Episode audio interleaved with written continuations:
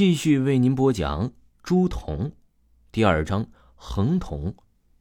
肯德基内的人不算太大，阴了现在是下午，天气又热，坐在里面的呀只有三三两两几个人。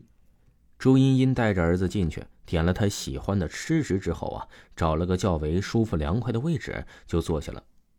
这万斌呢，许久太久未进食了，胃口好的很，一口气吃了好几个鸡翅，渐渐的也有些饱了。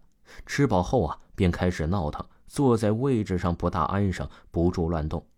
周茵茵呢，因了就近疲惫，打算休息会儿，便对他说：“你先自己玩会儿吧，妈妈休息一下，不要乱跑，就在店里面。”嗯，万兵好像就等这一句呢，一下子跑开了。见他走开啊，周茵茵便松懈下来，就着桌子睡了会儿，但不到一个小时便被吵醒。看过去，不远处的一名小女孩正在哭，自己儿子亦站在那儿，一名女子正在训斥。周茵茵呢，对这个儿子宝贝得紧，自己呀也从不打骂，怎容得别人霸道呢？他急忙跑过去，一把抱过儿子，指着那女子道：“你干嘛骂我儿子？你是不是有病？”女子微微一怔，旋即道：“是你儿子自己不讲理，欺负我家女儿。”他可以欺负人，为什么就不能骂他？事情大概经过是这样的：起先呢，女子的女儿一个人坐在座位上玩弄新买的玩具。万斌见了，嫉妒的很，便上前索要她，呃，借她玩一会儿。小女孩不认识他，不大想把自己的东西借予，便不搭理他。万斌有几分生气，便大喊了句：“把东西给我！”小女孩也不软：“我为什么要借给你？”我又不认识你，万斌便恼了，直接动手抢过东西，还打了小女孩，便把她打哭了。女孩的妈妈呀，也就斥责了他几句。原本是万斌的错，但所谓谚语，不是一家人不入一家门，往往孩子的错大多源自大人，人都不觉得自己有错。借个玩具怎么了？那么小气，将来肯定嫁不出去。还有。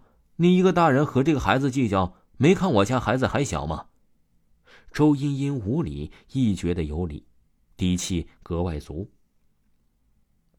女人更怒了：“你孩子小，我孩子就不小吗？我们家的东西凭什么借给你儿子？喜欢为什么不自己去买？难道全世界都要让着他？有你这样的母亲教的孩子，肯定不是什么好东西。看来啊，将来他绝对好不了。”说完，女人就拉着女儿走了。周茵茵却不罢休，站在门口便破口大骂：“你女儿才不好呢！一个赔钱货有什么了不起？将来肯定没有男人要，等着做老姑娘吧！”骂了一阵，才带儿子回去。这件事情啊，被她当成了胜利果实，不住的向自己老公夸耀。她老公啊，亦不觉得有错，不住赞美自己妻子风范。而后天色渐渐晚了，彪悍一家子便也睡了。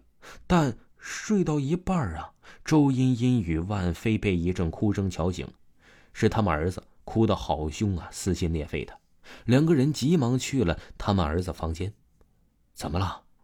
周茵茵一边开灯一边问自己儿子：“疼。”万斌在床上打滚：“妈妈，我疼啊。”周茵茵走过去，才发现自己儿子手臂处全是血，一片片触目惊心。来不及多想，急忙抱着孩子就去了医院做各项检查处理。